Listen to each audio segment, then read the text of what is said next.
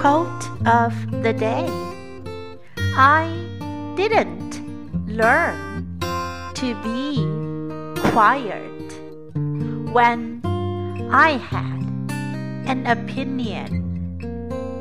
The reason they knew who I was is because I told them.